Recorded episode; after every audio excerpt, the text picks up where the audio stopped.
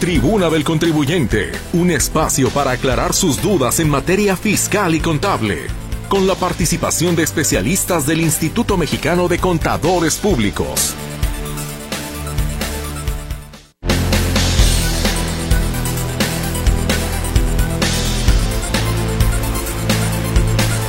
Muy buenas tardes. Sea usted bienvenido a este espacio, la Tribuna del Contribuyente. El primer programa de este 2023 que apenas estamos estrenando y esperamos, por supuesto, con mucho deseo de poderle servir, que usted también nos acompañe que si en algo le podemos servir en los programas que tenemos en esta barra especializada de 5 a 6 de la tarde, de lunes a jueves aquí en Radio Metrópoli, será un placer poderle atender. Un año más, por supuesto, que esperamos usted esté con nosotros y nosotros poder estar con usted. Lo hacemos, ya sabe, con mucho gusto, con mucha pasión y deseamos, reiteramos lo que ya le habíamos dicho. Yana, simple y sencillamente que tenga usted un gran 2023. Y gracias por los años que ha prestado usted su tiempo, sus oídos, su atención eh, a este espacio y a todos los espacios de Radio Metrópoli. Pero hoy me aboco pues a esta tribuna del contribuyente que también pues ahora sí que ha contribuido de manera muy generosa durante años. Y qué bueno, qué bueno que se pueda seguir haciendo porque pues mire, le tengo una mala noticia. Los impuestos en la vida se van a acabar, ¿eh? esos nunca se van a acabar. Entonces, pues tendremos que vivir con ello por secula seculorum, ¿no? Entonces, bueno, pues aquí estamos. Dicho lo anterior, déjeme saludar con muchísimo gusto a los estimados contadores, esperando que hayan pasado un estupendo año. Contador Juan Ramón Olagues, ¿cómo está usted? ¿Cómo le fue? ¿Cómo recibió el año? Muy, pero muy buenas tardes. Licenciada María Mercedes Altamirano y Bolívar, muy buenas tardes. Sí, a usted ¿sí? y a todo nuestro público, a Benjamín Luquín, al equipo Carta Blanca, ahí en cabina, les mando un fuerte abrazo con eh, la energía de King Kong, sí, para todos ustedes y con ese gusto, ese entusiasmo, ya lo dijo usted, el despegue del 2023 que no sea de bienaventuranzas, sí, y para todos que tenga salud, trabajo, paz interior, ¿verdad? Y poco trabajo y mucho dinero. Ándele. Esos son los deseos ¿verdad? Que en sentido desproporcional debiera ser proporcional, ¿verdad? Vaya pues un saludo para usted allá en cabina, sí, allá en, en, nuestro público que está diseminado por toda la República y también desde Páramo, California, el señor Márquez, ¿verdad? Que estoy casi seguro que nos está sintonizando y hay otros que nos han hablado, creo que de España y otros países, vaya pues también para ellos un fuerte saludo y un fuerte abrazo el entusiasmo, el gusto con el que siempre hemos estado, si no es excepción, esta tarde en el primer programa de Tribuna del Contribuyente. Márquenos, llámenos, ¿verdad? Con la tingencia y la mejor disponibilidad siempre trataremos de darle salida a sus dudas de carácter contable, fiscal, legal, corporativo. Aquí estaremos, ¿verdad? Siempre, sí, con la buena disposición. Si vaya para ustedes bendiciones ¿verdad? Y que les venga mucho mejor 2023. Muchas gracias, contador Juan Ramón Olagues, y con mucho gusto también saludo al contador Benjamín Luquín Robles. ¿Cómo le pinta el año, señor contador? Qué gusto verlo. Muy buenas tardes. Igual, Mercedes, muy buenas tardes. Muy bien, todo muy bien. Pasamos el año, ya estamos en el inicio del 2023, felices, contentos. Igual con el agradecimiento a todo el público que nos escucha, a todos los eh, radioescuchas aquí o fuera del país y también pues agradecerles a ustedes, desearles lo mejor a todos ustedes, Mercedes, a quienes nos apoyan ahí en la cabina, también a ti, Juan Ramón, con mucho gusto, un fuerte abrazo. Y te tomo la palabra, me gustó esa frase, ¿no? Que poco trabajo y mucho dinero. a mí también. Eh, yo tomo la palabra y espero que así sea. Con eso nos damos por este año. Claro, ¿eh? sí. Muchas eh. El término debiera ser trabajar menos y ganar más. Ándale, exactamente. Así lo sinteticé, ¿verdad? Esa me encantó. Entonces, estaremos tratando de aplicarla a lo que resta del año. Y bueno, pues aquí estamos, como decimos en todas las semanas, todos los lunes, listos, esperando sus preguntas, sus planteamientos, sus colaboraciones también, para tratar pues de hacer una convivencia amena. Muchas gracias, señor contador Benjamín Luquín Robles. Y bueno, pues ya lo escuchó usted. Ya estamos aquí todo el equipo, que por supuesto también está integrado por mi compañera Berenice Flores, quien atenderá su comunicación a través de las líneas 33 38 13 15 15 y 33 38 13 14 21. WhatsApp y Telegram también a sus órdenes. Recuerde, el número es el 33 22 23 27 38. Ya sabe que le pido de manera muy puntual que sea tan gentil de revisar su mensaje antes de enviarlo, que esté bien escrito, que sea la idea que usted desea transmitir para que no estemos tratando de adivinar quiso decir verde o quiso decir blanco o qué quiso decir y en esa no la llevamos y lo peor que a lo mejor le damos una interpretación totalmente distinta a lo que usted realmente quería manifestar. Por favor, ayúdenos con eso.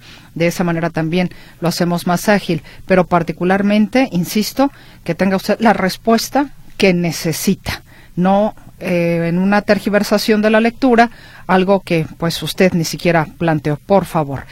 Y bueno, aquí me falta saludar Gerardo Huerta, por supuesto, Jerry, en el control de audio, su servidora Mercedes Altamirano. Y bueno, señores contadores, para el día de hoy ya tenemos el tema para arrancar este 2023 y será el de la resolución miscelánea fiscal, justamente para este incipiente año que apenas lleva pues menos de dos días. Así es de que quédese con nosotros, ya volvemos.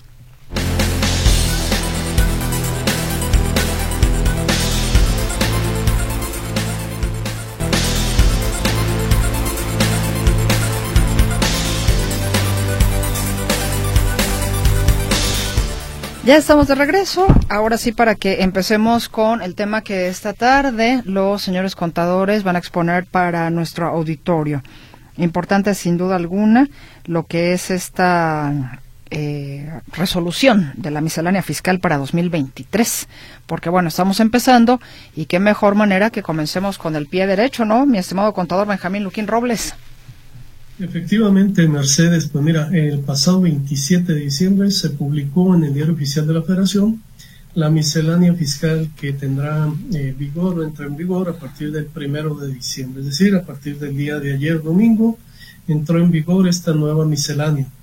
Y bueno, pues nos, nos, la perdonaron porque casi siempre la publican el 28 de diciembre, el Día de los Santos Inocentes. Entonces ahora nos lo perdonaron y lo hicieron el día 27 para que la tomemos muy en serio. Entonces, esta miscelánea, eh, obvio decir, pues que todavía no la estudiamos a profundidad. Eh, aquí su servidor, Juan Ramón, no sé si Juan Ramón es más estudioso que yo, seguramente Juan Ramón sí tuvo por ahí algo, si tuvo algo de insomnio, seguro ya la leyó completa, si no, pues la iremos platicando a lo largo de algunas dos o tres semanas, porque creo que da tema para varias semanas y tendremos por ahí, estaremos tocando los puntos más importantes. Pero bueno, lo que sí vale la pena establecer es cuál es el papel que juega en el ámbito fiscal esta miscelánea fiscal. La miscelánea fiscal pues deriva de una disposición del Código Fiscal de la Federación, el artículo 33, y el artículo, eh, perdón, y el Código Fiscal de la Federación a su vez es complementario de las leyes fiscales, de todas las leyes fiscales. Entonces estamos hablando de una ley complementaria, complementaria, eh, código fiscal, y luego viene la miscelánea como algo adicional, algo por si se me pasó algo, ¿no? Y bueno, pues que siempre se les pasan muchas cosas, siempre se les olvidan detalles de tal manera que la miscelánea fiscal que tenemos en vigor desde hace ya muchos años, pues se ha venido engrosando. Y se ha venido engrosando porque muchas de las reglas que ahí están establecidas deberían, a mi, ver, a mi parecer, deberían estar incorporadas en los reglamentos, reglamento ya sea del Código Fiscal de la Federación, de la Ley Impuesto sobre la Renta, de la Ley Impuesto al Valor Agregado y demás decretos que por ahí existen o están en vigor.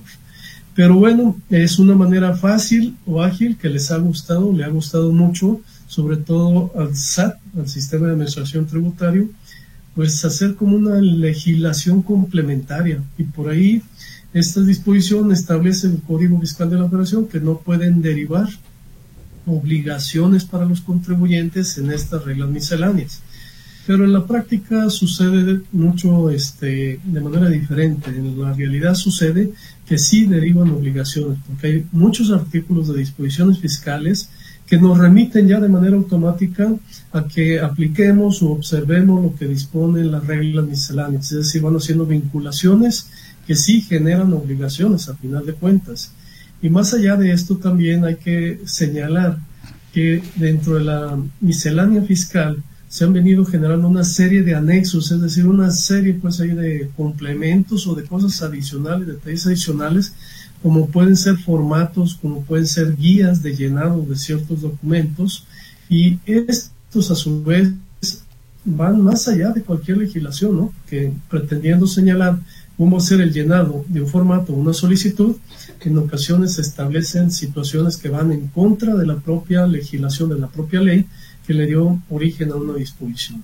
Entonces, pues hemos visto en el paso del tiempo que eh, finalmente, si es cierto, no son obligatorias, son eh, de eh, cumplimiento voluntario, pero a veces llegamos a situaciones que son prácticamente obligatorias, imposiciones que van más allá de la ley y que a veces es difícil de cumplir o que nos lleva a una situación en donde no podemos hacer nada al respecto más que lo que está señalado en el formato y eh, muchas veces sí en la afectación directa al contribuyente.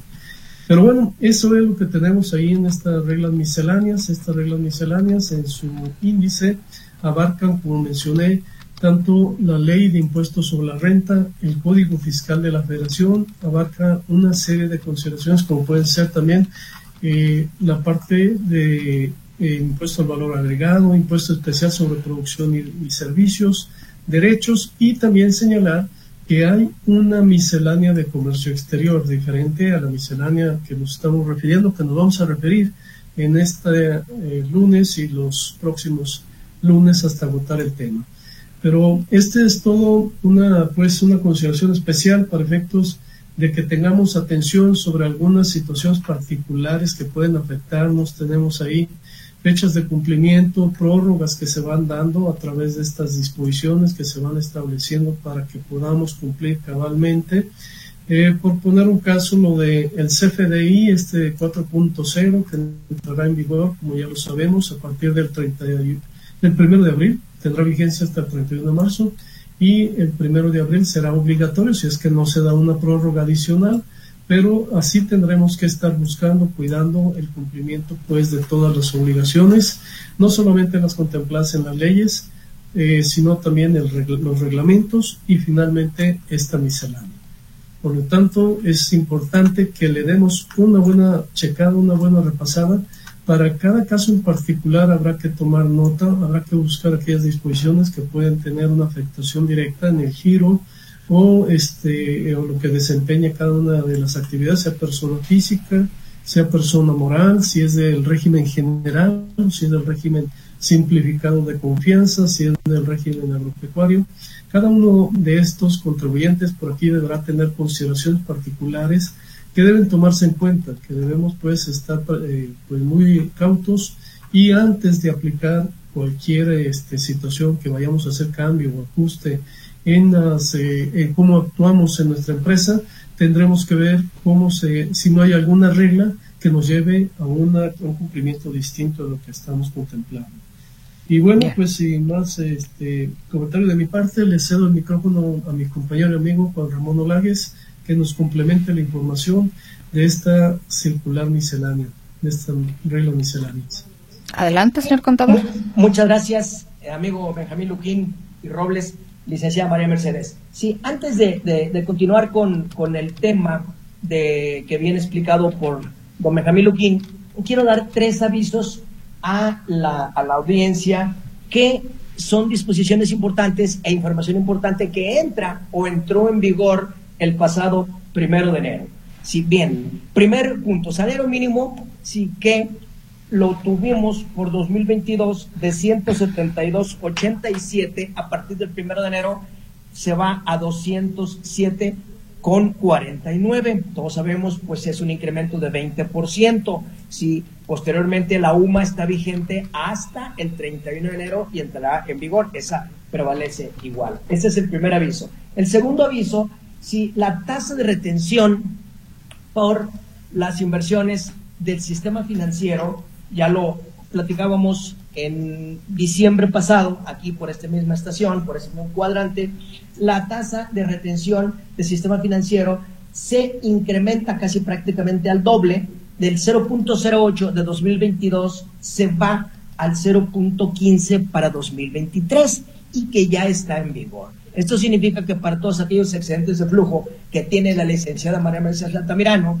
que tiene don Benjamín Luquín Robles, que tiene Berenice Flores, Gerardo Huerta y toda nuestra audiencia radiofónica, con lo cual inicié el programa que trabajemos menos y ganemos más. Como va a haber más excedentes de flujo, lógicamente van a estar invertidos en algún instrumento de inversión. Pues la mala resulta que ahora la tasa de retención será del 0.15 a partir del primero de enero. Y pues ya, dependiendo el contribuyente y sus obligaciones fiscales o su régimen fiscal, ¿verdad? Va a ir así. La otra, el tercer aviso que quiero dar es la reforma que hubo para los días de vacaciones. Sabemos que se reformaron el artículo 76 y 78 y que ya entraron en vigor el primero de enero. Entonces, el número, o más bien los años laborados que se establecen para, a partir del primero de enero, para el primer año, las vacaciones, de acuerdo con el artículo 76, serán 12 días. Para el segundo año serán 14 días. Para el tercer año serán 16 días. Para el cuarto año serán 18 días. Para el quinto año van a ser 20 días. Ya de ahí se van, ¿sí? del día del año 6 al 10, cada 5 va a ser de 22 días. Del año 11 al 15 de antigüedad, 24 días. Del 16 al 20 van a ser 26 días. Del 21 al, al 25 años, 28 días. De 26 a 30 años de antigüedad, 30 días. Y de 31 a 35 años de antigüedad van a ser 32 días de vacaciones. Bueno, entonces esos dos días perdón, esos 12 días primeros el primer año, pues se hacen casi prácticamente dos semanas pensando que de lunes a sábado sean 6 más 6 son 12. ¿verdad? Estos ya entraron en vigor, repito, ¿verdad? Y es importante que se tenga presente estos indicadores porque los vamos a necesitar o vamos a vivir con ellos todo 2023. Y ahora con la venia de ustedes y de nuestra audiencia, voy a continuar con el tema de la resolución miscelánea fiscal para 2023. ¿Verdad? Vamos a hacer una distinción, primeramente, que ya don Benjamín la hizo muy clara, muy magistral, ¿verdad? Pero si vamos a, ubicar a nuestra audiencia. La miscelánea fiscal es aquella que sale publicada por displacencia y autorización del H Congreso de la Unión. Son las leyes, esa es miscelánea fiscal que sale con el paquete económico que entra el 8 de septiembre ¿verdad? y se tiene hasta el 15 ¿sí? de hasta el 15 de noviembre o 30 de noviembre, si para que sean aprobadas todas las leyes. Esa es la miscelánea fiscal conocida. Y esta que vamos a explicar, que vamos a trabajar estos próximos lunes, ya nos, nos lo advirtió don Benjamín Luquín que hay que estudiar mucho, ¿verdad? Para eh, tener a nuestra audiencia al día con los aspectos más sobresalientes de esta resolución miscelánea, ¿verdad? Esta es la resolución miscelánea fiscal esta resolución miscelánea fiscal, que es por definición, lo dio Benjamín y el fundamento también lo dio. Sí, yo voy a hacer un resumencito nada más diciendo que la resolución miscelánea fiscal es un documento general de carácter administrativo que emite el Ejecutivo por orden o displacencia del legislativo, que al contribuyente le debe otorgar exclusivamente ¿sí? derechos y más no obligaciones. Artículo 35 y 33 que don Benjamín perfectamente lo fundamentó. ¿verdad? Entonces, esta resolución miscelánea la emite el SAT. La miscelánea fiscal la, la, promulga el Congreso de la Unión. Entonces vamos haciendo esa separación para que si circulemos ¿verdad? en los aspectos que nos, nos conciernen. Hay tres tipos de miscelánea fiscal. Esta, que es la resolución miscelánea fiscal 2023, la de comercio exterior, que ya también don Benjamín lo explicó, y una tercera resolución miscelánea que se llama de facilidades administrativas, que también hemos platicado aquí, para el sector primario y para el sector autotransporte. ¿verdad? Entonces, ya hoy por hoy, ¿por qué negar? Las autoridades fiscales se han aplicado y han separado perfectamente estas tres misceláneas que antes, Benjamín, recordarás, salían todas en un solo diario oficial de la federación. Sí, era un mamotreto de ocho secciones sí, con los cientos y cientos y cientos de páginas, sí, hoy por hoy, pues ya la tenemos un poco más tecnificada, ya tenemos acrónimos, ya tenemos acrósticos, sí, ya la tenemos correlacionada, ¿por qué negar? Sí, ya, lo, ya tenemos la parte de abreviaturas y de, las de, las, eh, de las oficinas de las autoridades o de las administraciones, se ha aventajado y sobre todo la máxima ventaja es que ya sale publicada, sí, previo al inicio del ejercicio, para que el contribuyente pueda y tenga la ley del año aparejadita de su resolución miscelánea del año. Porque antes salía en febrero, después salió en marzo, después en mayo, hubo un año que salió en julio. Entonces circulábamos sin resolución miscelánea y, en contra, pues, de la seguridad jurídica del contribuyente, ya que podía haber reglas que sí le, le otorgaban algunos beneficios o algunos derechos y no se tenían.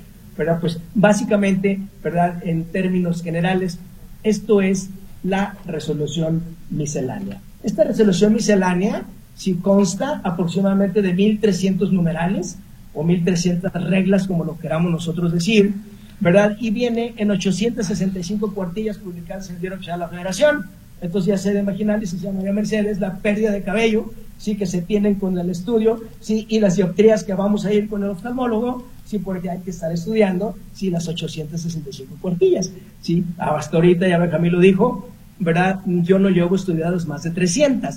Entonces todavía me queda más de la mitad y además hay que correlacionarlas y traerlas en síntesis y selección o selectivamente para nuestra audiencia de lo que más nos preguntan y de lo que más es ad hoc, acorde, ¿sí? a todos nuestra audiencia radiofónica. Así las cosas, pues, sí, vamos bajo esta línea sobre lo que es la resolución miscelánea fiscal. Por el momento, licenciada María Mercedes, creo en obvio de tiempo y en razón a las preguntas que ya haya de la audiencia, si a mí me, me, permito poner en su consideración si, si continuamos o nos vamos con las preguntas de nuestro audiencia. Pues le parece, nos vamos con la pausa comercial, ¿no, Jerry? De una buena vez para que ya estamos prácticamente en la media. Vamos a la pausa comercial que nos obliga en este momento y regresamos con la participación de nuestro auditorio. Les recuerdo con mucho gusto nuestras líneas telefónicas 33 38 13 15 15, 33 38 13 14 21, WhatsApp y Telegram. También están a sus órdenes en el 33 22 23 27 38. No tardamos nada.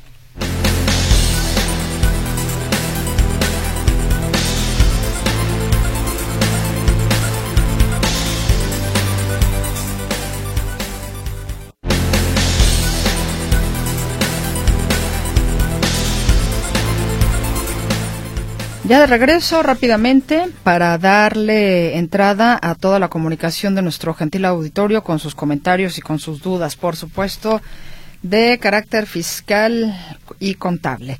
Andrea García dice, quiero comprar un carro seminuevo, ¿qué es mejor? ¿Pedir un préstamo en la caja popular o sacarlo a crédito en la misma agencia? Cheque las tasas de interés. Creo que las cajas populares, en algunos casos, si es ahorradora, creo que les hacen una consideración y les dan una tasa preferencial. Si ese es el caso, pues creo que le convendría obtener el préstamo, la caja de ahorro, comprar el auto con ese recurso. Las agencias hasta hace dos años, antes de que empezáramos con este proceso inflacionario, manejaban tasas de interés razonables, pero ahora con la inflación las tasas de interés se han incrementado considerablemente. Entonces, hago un comparativo de qué tasa le, cobran eh, en la agencia y qué tasa le cobran en la caja de ahorro.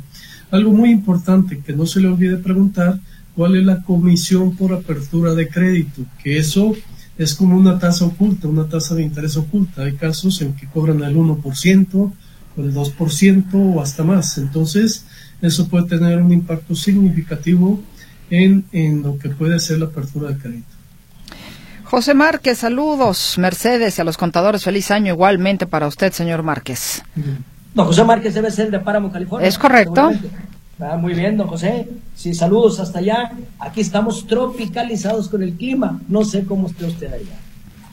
Bueno, ya, ya, ya nos dirá cómo está el clima por, por aquellos lares. Nos dicen buenas tardes, feliz 2023. Que sea un gran año para ustedes. Nos dice Carlos Valencia, igualmente, doctor. gracias. Es el doctor Valencia, dice, soy doctor. con actividad empresarial y profesional. Quiero cambiarme al reciclo y les pregunto, ¿lo puedo hacer para ya, con fecha del primero de enero del 2023? Gracias por su atención y ayuda. Perfectamente sí, lo puede hacer y creo que sería conveniente porque tendría un impuesto menor. Vamos, si sus gastos no son considerables, que por lo general un prestador de servicio independiente no tiene muchos gastos, como mucho llegarán al 50% de sus ingresos, pues creo que sí es muy conveniente, muy favorable el régimen simplificado de confianza y máxime que en su caso no paga IVA ya que está exento del impuesto al valor agregado. Si me permites, Benjamín y licenciada María Mercedes, para el doctor y para toda nuestra audiencia, si enero 2023 en este caso es el mes para que por favor todos y cada uno de nuestros contribuyentes de nuestra audiencia revise el régimen fiscal en el que está. El caso del doctor, si él solicita, ¿verdad? Y preguntó que si se puede perfectamente, el mes de enero de aquí al 31 es la fecha por el cual se abre la plataforma y es la fecha idónea para poder hacer los cambios de régimen. En este caso seguramente él estaba en honorarios y quiere irse a reciclo. Sí, ya pues con la tributación que Benjamín explicó, lógicamente pues le conviene mucho más. Y entonces cada personas físicas que nos escuchan o cada eh, contribuyente que esté en su régimen, revíselo, véalo, evalúelo y sobre todo proyecte 2023 hacia dónde quiere llegar porque si va a superar los tres y medio millones de pesos, bueno, le puede servir el reciclo hasta donde aguante los tres y medio. Ya superando los tres y medio en automático el saldo va a cambiar de acuerdo con la resolución miscelánea para 2023. Sí, entonces, para que vayan evaluando, ¿verdad? Los que están en RIP, vayan a reciclo, el que quiera hacer RIP, el que esté en plataformas, haga CIPE, etcétera. Arrendamientos es el momento también si está en el régimen de arrendamientos y no va a superar los tres y medio millones, bueno, pues es el momento de disminuir arrendamientos generales del título cuarto, capítulo tercero e irse a reciclo, ¿verdad? Tenemos todo este mes para hacer los cambios, ¿verdad? A través, sí, de la plataforma del SAT para que y revisar y verificar tres días después de hecho la disminución y los aumentos, que se confirme con la constancia de situación fiscal que quedó usted en el régimen que quería quedar. Seguimos con más inquietudes. Anteriormente yo era RIF y apenas me enteré que no me dio de baja mi contador. Y a principio del año 2022 me mandaron al régimen de actividad empresarial. Actualmente soy asalariado y en mi constancia no tengo obligaciones, pero en la opinión de cumplimiento es negativa porque debo el pago mensual de ISR por actividad empresarial de enero a mayo 2022. Pero no sé cómo presentarla ya que el sistema no me abre esa obligación. ¿Qué hago? Nos dice este radio escucha que no deja nombre. Le sugerimos que obtenga su, eh, eh, vamos, su cédula, esta constancia, perdón, de situación fiscal para ver si efectivamente está este, registrado en el régimen general de actividades empresariales. De ser así, no debería tener problemas, salvo que no tenga la firma electrónica o la CIE para efectos de poder accesar el sistema y que pueda presentar esas declaraciones. Si fuera el caso, pues le sugerimos este, eh, hacer un caso de consulta este, o acudir a las oficinas del SAT para efectos de obtener esa firma electrónica, pueda presentar las declaraciones, dar de baja esa obligación y poder estar en orden. La señora Mendoza amablemente desea un muy feliz año para todos nosotros, igualmente para usted, y pregunta, ¿saben si van a incrementar las pensiones mínimas del Seguro Social? Señora Mendoza, feliz año. Sí, eh, todas las pensiones año con año sufren sí un, un incremento, sobre todo por el efecto de lo que pueda ser el salario mínimo. Con esto no quiero decir que su pensión se vaya a aumentar en un 20%, pero sí se actualizan, sí, en algunos casos, sí, las pensiones por efecto de las actualizaciones y por inflación.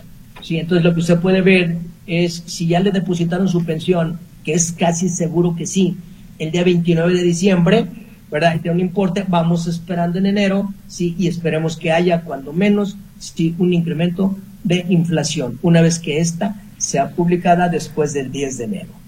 Efectivamente, que entiendo se vería más bien reflejada en febrero, ¿no, señor contador Olagues? Si no eh, estoy sería, Sería ya el 31 de enero, sí, a más tardar en el, ya le depositan en enero, el, en los finales de enero, y ya conoceríamos el índice y para entonces esperamos que ya venga actualizada. Nos dicen, buenas tardes, equipo Carta Blanca. Mi nombre es Bernardo, con el deseo de que este sea un año de logros y éxitos. Saludos a quienes hacen posible la realización del programa. En forma muy especial a Mercedes y a los jóvenes contadores. Mis dos preguntas. Primera, ¿cuánto será el total a pagar en forma semanal del salario mínimo con el incremento que tuvo?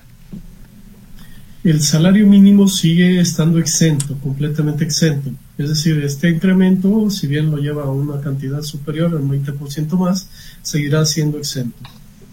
Segunda pregunta. Al afiliar al IMSS a un chavo que estudia y que le pretendo dar trabajo, ¿se puede hacer con medio salario en virtud que solo trabajaría tres horas al día? Sí, lo puede dar de alta con jornada reducida y con eso pagaría solamente sobre lo que eh, vamos eh, le corresponde, de acuerdo al salario. En más participación. Hola, soy Francisco García. ¿Cuánto dinero se puede depositar al mes sin que te fiscalizan? Saludos. Don Francisco García, si quisiéramos tener la varita mágica y decirle que no lo van a fiscalizar, y sobre eso ni Benjamín, ni María Mercedes, ni un servidor podemos meter la mano al fuego. ¿Por qué? Porque donde quiera que usted lo deposite, llámese sistema financiero, llámese sociedades cooperativas de ahorro y préstamo, llámese como se llamen, tienen obligación estas entidades de informar al SAT el nombre de usted, el RFC, su domicilio, su CURP, su promedio, su importe, la periodicidad. Sí, dicho en otras palabras, ¿verdad? La cámara de Big Brother nos viene de botana en el primer bar comparado como nos tiene el SAT en su radar. Pero lo que sí le podríamos decir en un momento dado que si importes de 15 mil pesos para abajo, ¿sí? no están dentro de la disposición de mandar la información a el SAT. Entonces, pues por ahí espero les sirva esta información. Buenas tardes. Me enviaron a mi correo electrónico de Banorte una notificación donde piden que presente correctamente mi declaración de impuestos y yo soy jubilada de IPEJAL y no tengo otro trabajo ni otra entrada de dinero, solo lo de mi jubilación. No tengo bienes ni negocios ni nada. ¿Qué hago? Porfis, explíqueme. Soy Leti Gómez. Sí, doña Leti Gómez, eh, creo que a lo que se refiere su banco es que actualice sus datos, actualice su información que les mande su constancia de situación fiscal. Entonces, como está recibiendo pensión, creo que sí está registrada con todo, eh, vamos, lo que corresponde y lo único que necesita es pues acudir a una oficina del SAT y que le emitan la constancia de situación fiscal para efectos de que la pueda hacer llegar al banco y con eso actualicen toda su información. Y ya que la tenga, como dijo don Benjamín, señora Leti, personalmente vaya usted a la sucursal de Banorte, a Persónese y ahí entregue los documentos. No lo vaya a contestar por correo porque no sabemos la veracidad de ese correo. Eh, hola, les deseo a su equipo, Radio Metrópoli, a los señores contadores, lo mejor siempre, al igual que a los radioescuchas. Pregunta, si yo tengo mi domicilio en Zapopan, ¿Puedo tramitar mi e-firma en Puerto Vallarta o tiene que ser obligatoriamente en el municipio de mi domicilio? Gracias por sus atenciones, Lulú Urbina. Lulú, válidamente puede usted hacer cualquier trámite en cualquier administración desconcentrada de servicios al contribuyente, desde Ensenada y hasta Isla Mujeres o hasta Cancún, ¿verdad? O desde Colima a Veracruz ¿sí? Y de norte a sur, cualquiera puede hacer usted el trámite, ¿sí? Afortunadamente son de las ventajas que tiene la plataforma tecnológica del SAT, sí que puede hacerlo en cualquier administración de la República Mexicana. Buenas tardes y feliz año 2023 para todos y un fuerte abrazo, nos dice Alonso Sánchez, igualmente para usted, señor Sánchez, muy amable. Pregunta, los dos días que aumentan las vacaciones después de los 18 días son cada cinco años, pero laborados? Sí, don Alonso Sánchez, feliz año. Efectivamente, son cinco años laborados, es decir, a partir de, ¿cómo se llama?, del quinto año sería a los cinco años siguientes. Así es. Años laborados. Años laborados, sí. Buen, buen día. Eh, feliz año. Mi duda es, ¿qué tengo que hacer para cambiarme de régimen de reciclo a régimen general de ley? Es una persona moral. Mi nombre es José González. Saludos. Igualmente, feliz año para usted, señor González. Señor González, lo acabamos de explicar hace un momento. en el mes de enero es el mes idóneo para hacer los cambios de regímenes fiscales en el que está, al que usted desee, o si el que tiene no lo desea, regresar a otro, es el momento. Accese usted a la plataforma del SAT ¿sí? y disminuya el régimen que tiene y aumente al que quiera usted ¿sí? este, migrar y 72 horas después confirme y, y emita o imprima su constancia de situación fiscal y su constancia de identificación fiscal para que le aparezca lo que el trámite del régimen que usted cambió. Me gustaría agregar nada más, eh, Ramón, escuché que es persona moral, ¿verdad? Este... Sí, eh, seguramente, seguramente eh, no ah, estima que va a superar los 35 millones, ¿no, Benjamín? Sí, que supere los sí es que supera los 35 millones, pero recordar también que existen otras causales para no eh, tributar en el reciclo para personas morales que reciben menos de 35 millones es obligatorio, excepto que rebase los 35 millones, que tenga inversión en acciones en otras personas morales, en otras empresas, o que tenga operaciones con partes relacionadas. Es decir, si, si se ubica en alguno de estos supuestos, puede hacer el cambio si no, pues es obligatorio eh, tributar en el reciclo. Una persona que solicita el anonimato desea excelente 2023. Muchas gracias. Y expone su caso. Tengo 100 mil pesos en efectivo que hice de un ahorro en efectivo de una finca que rento y me depositan la renta. Claro está que sí pago impuesto, solo que sacaba de la cuenta en efectivo y yo los guardaba. Con esos 100 mil en efectivo, ¿puedo ingresarlos a comprar CETES o los tengo que meter a mi cuenta fiscal para de ahí jalarlos y pagar los CETES? El fin es que generen algo de interés hasta pagar mis escrituras en unos meses más. ¿Qué me recomiendan? Sí, mire señor, tengo entendido que si va usted, eh, salvo la, opinión de Benjamín y nuestra audiencia que, que tenga la experiencia, tengo entendido que para inversiones, si el efectivo no se lo reciben, se lo tienen que recibir de una cuenta personalizada ya sea por transferencia, ¿verdad? O por espello o por cheque para la inversión. Entiendo que el efectivo no se lo van a recibir, pero si se lo reciben, adelante, ya lo dijo usted, es dinero transparente de producto de rentas que ya paga impuestos. Yo no veo problema. Vamos a ir a un corte, no tardamos.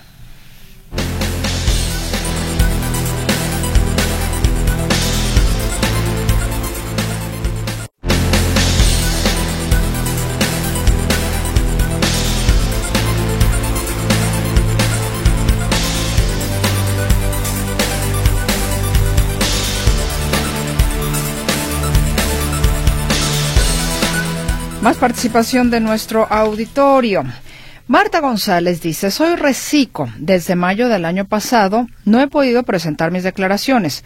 Volví a meter aclaración al SAT en la que me dice que sí puedo modificar las cantidades y no es cierto. No se puede. ¿Qué puedo hacer? No tengo ingresos, solo salidas y las cantidades no coinciden, salen más altas de lo que es raro, este, pero si es reciclo, las deducciones pues no tienen ninguna validez, no tienen ninguna, eh, excepto pues que sea eh, persona moral, pero si es eh, persona física, no tiene ningún interés en que ponga las deducciones.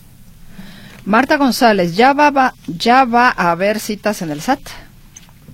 Martita González, feliz año. Quisiéramos decirle que sí, pero imposible ¿verdad? Este es el clamor general, ¿verdad? Ya se fue 2020, 21, se fue todo el 22, ya va arrancando dos días el 23 y no tenemos todavía, sí, la respuesta de parte del SAT hacia los contribuyentes para las citas. Lo que le podemos recomendar, Marta, que siga usted insistiendo, accese a la página y si ya está abierta, vuélvanos a marcar a ver si ya está abierta, primeramente ¿verdad? Porque el anterior radio escucha nos dijo que tiene problema con el sistema, quizás el sistema todavía no esté abierto o no sé qué es lo que esté sucediendo, porque apenas es día 2, pero de cualquier forma, las experiencias que vayan teniendo, compártanoslas para hacerlas partícipes a nuestra audiencia.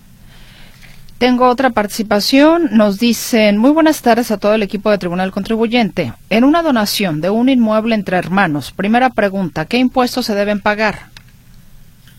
Si es entre hermanos, la donación es grabada, es como si se vendiera a cualquier otra persona, entonces dependerá del monto de la operación eh, cuál será el impuesto que van a causar. Segunda pregunta, ¿quién los deberá pagar, el actual dueño o a quién se lo donan? en este caso, pues eh, quien enajena paga el impuesto sobre la renta y quien adquiere paga el impuesto sobre adquisición de inmuebles municipal. El donante paga renta y el donatario paga eh, transmisiones patrimoniales, ¿correcto? Tercera, ¿cuánto o qué porcentaje de ISR se deberá pagar? El valor de avalúo es de 1.650.000 pesos. Sí, depende de la antigüedad de tenencia del inmueble, pero este por esa cantidad, pensando que tiene pues un montón de años, 20 años, si tiene 20 años, bueno, pues va a ser muy poco lo que van a pagar. Yo estimaría que no pagarían un impuesto arriba de un 8%, digamos, de ese monto. Todas estas preguntas las hizo Rebeca Gómez, quien amablemente desea feliz año 2023. Igualmente para usted, Rebeca, muy amable. Un abrazo, Rebeca. Cambiaron, aumentaron los montos de ISR para asalariados. Feliz 2023, dice Arturo Ruiz. Eh, bien, lo que, lo, que, lo que se actualizó fue la tarifa para la retención de sueldos y salarios, ¿verdad? Esa tarifa está publicada sí, recientemente y es el anexo número 8. Sí, hay que bajarlo y hacer los cálculos a partir del primero de enero con esa tarifa. Para quien tiene compact, ¿verdad? Habrá que actualizar todas estas tarifas, salarios mínimos, etcétera, sí, dentro del compact para los cálculos del impuesto de la renta a los trabajadores. Feliz año 2023 para todos, dice la señora Fonseca, muchas gracias. Y pregunta, ¿hasta cuándo es obligatorio facturar en la versión 4.0? A partir del primero de abril, señora Fonseca, igual le deseamos un feliz año. De parte del contador Pablo Sánchez, mis mejores deseos para este 2023 para todos. Gracias, contador. Mi pregunta es la siguiente. ¿Cuáles son los cambios más importantes en el formato de la Declaración Anual 2022 de las personas morales, régimen general de ley? Pablito Sánchez, aún esa, esa parte y ese formato se está actualizando ¿verdad? Porque pues, todavía faltan casi tres meses para que su presentación, entonces, pero tan luego tengamos algunos avances, no tan solo para personas morales, sino para personas físicas, con todo gusto, aquí lo vamos sí, a hacer del conocimiento general. Soy cañero, ¿en qué régimen debo esta? Cristina Flores. A ver, no sé si quiso... Perdón, ¿a qué se dedica? Cañero. Cañero. Cañero.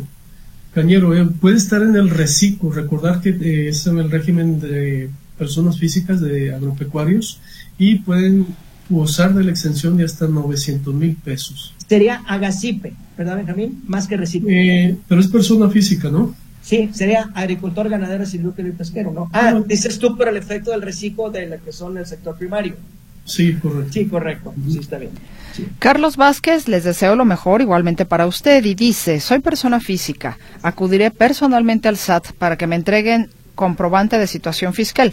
¿Qué papeles tengo que llevar?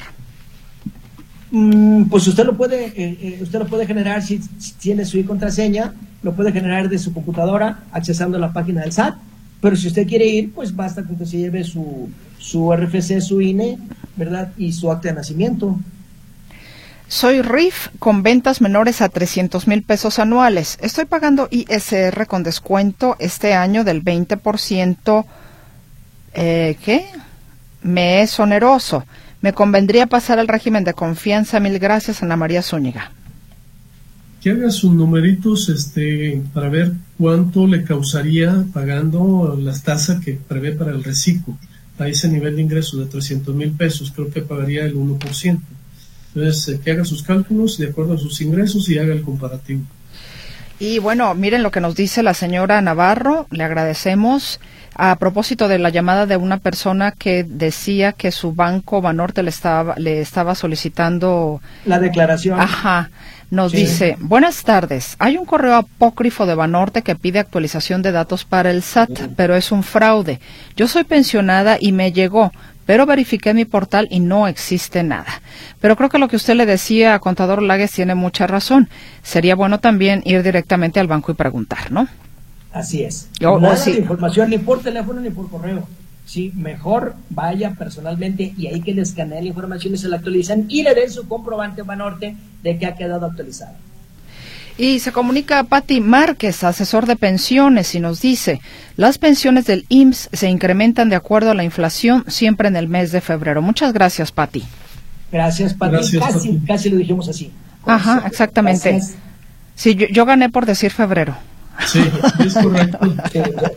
Aquel hombre que ose en, en, querer discutir en contra de una mujer está perdido.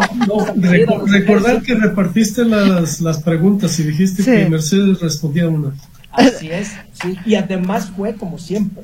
Eh, bueno, acertada, acertada. Pati, nos ponemos una estrellita en la frente. Usted nos dice, Pati, que también eh, participa en teléfono público con Víctor Montes Rentería asesorando a la gente. Muy amable. Nos Saludos, Pati. Eh, dicen, hola, yo tengo a ver, espérame. Ah, ya, tengo una amiga que ya es ciudadana canadiense. Va a venir a recoger su ahorro en Afore. ¿Necesitará su e-firma? Pregunta Lulu. Eh, yo creo que no, yo creo que ahí nada más le van a entregar, le van a hacer entrega o le van a hacer una transferencia de, ese fondo, de ese ahorro que tiene. Aquí lo que tendrá que ver es si ya es residente fiscal en Canadá, pues qué efecto va a tener en la recepción de ese recurso en Canadá. Claudia de Rocío Álvarez Rojas en el próximo programa o su teléfono es la persona autorizada para darle la respuesta exacta, completa y correcta para este tema. Por favor, salúdeme al ingeniero Luquín de parte de Baudelio Aguilar. Y si me puede pasar su teléfono, se lo agradezco. Ay, no tengo el teléfono del pariente, pero se lo saludo en cuanto lo vea, con mucho gusto. Hola, buenas tardes a todos los panelistas. Mi duda es, voy a hacer una transferencia de 350 mil de un banco a otro. Las dos cuentas están a mi nombre. ¿Esto puede generar algún problema con el SAT? Cabe recalcar que el dinero solo es ahorro de mi trabajo, dice Jorge Pérez. No tiene ningún problema. Aquí lo que les recomendamos es que tenga, eh, que darme así como un expediente en donde tenga esa evidencia de esas transferencias, en donde lo pasó de un banco a otro y en caso de una aclaración tenga pues a la mano esa información. Así, estados de cuenta bancarios y comprobantes bancarios. Buenas tardes. Si una persona cumple un año de antigüedad laboral en enero, ¿ya podrá disfrutar de los 12 días de vacaciones cuando se las concedan? Afirmativo. Una duda. Para inscripción al RFC de persona moral, ¿el comprobante de domicilio puede estar a nombre de uno de los socios? Solo que este socio quiere poner un domicilio que no es su INE pero sí tiene comprobante de domicilio. Soy José Gómez, feliz año, contadores. Sí, sí puede ponerlo con el comprobante de uno de los socios, ¿verdad? Si ahí o le van a pedir un contrato de arrendamiento o algo más para que demuestre pues que tiene eh, una relación el domicilio con la identificación de esa persona. Me conviene más el régimen de confianza, pero si pagará IVA, pero si pagara IVA me resultaría caro. ¿Debo pagar IVA aunque no supere los 300 mil anuales en el de confianza? Preguntan a María Zúñiga. Es correcto. Tendrá que pagar IVA y eso puede hacer la diferencia. Ángeles, pero, ah. pero no, no, no hay, ¿por qué le resulta más caro? Si usted vende 100 y le cobra el 16 a su cliente de IVA, ese 16 se lo entra al SAT, ¿a usted no le costó? de su peculio, Benjamín? Imagino que vende público en general es la persona que nos habló de que tiene ingresos menores a 300 mil pesos. ¿Es correcto? Está en el RIF. Ajá. Entonces me imagino que si sube los precios probablemente ya no venda. Ah, bueno, entonces tendría que ver dentro de su estudio si quitar el IVA y trabajar sin los IVAs, porque los IVAs no cuestan. No sé si me explico. Gracias a Pati Márquez, la asesora de pensiones, nos dice que estrellita doble. Ah, muchas gracias. y bueno, dice, para recoger Afore tiene que hacer su primer trámite en el IMSS. Si no califica para pensión, le darán negativa y con ese documento retira su fondo de ahorro en Afore. Muchas gracias, Pati, muy amable. Ángeles Contreras, la persona física, régimen empresarial profesional y también plataformas digitales. Y a partir de este año el SAT no me devolvió nada ¿Por qué en plataformas digitales es correcto? Eso me dijo mi contador, que devuelve, que no devuelven nada. Pues no, independientemente del régimen en que tribute, si le da un saldo a favor, si está obligado a presentar declaración anual, que creo que es el caso, y le resulta un saldo a favor, pues le deben de regresar ese saldo a favor o lo puede solicitar. A ver, señor José Gómez, inscripción al RFC persona moral. El representante legal sí tiene RFC y firma electrónica, pero el otro socio nada más tiene RFC, no tiene firma electrónica. ¿No habrá inconveniente? Para efectos del comprobante de domicilio, que creo que fue lo primero que preguntó, pero de todas maneras sí va a necesitar la, la firma porque necesita tener y contraseña y los dos tienen que tener fiel y los dos tienen que tener sus constancias. Bueno, por aquí también nos dicen, hola, sí se necesita la e-firma y la resolución de jubilación para retirarse de la FORE, más lo usual, CURP, IFE, domicilio, clave bancaria. Muchas gracias. Bueno, se nos acabó el tiempo, lamentablemente, se me quedaron por aquí un par. Contadores Benjamín Luquín Robles, contador eh, Juan Ramón Olagues, gracias. Hasta la próxima. Muchas gracias por la invitación y feliz año. Buenas tardes. Hasta el próximo programa. Gracias.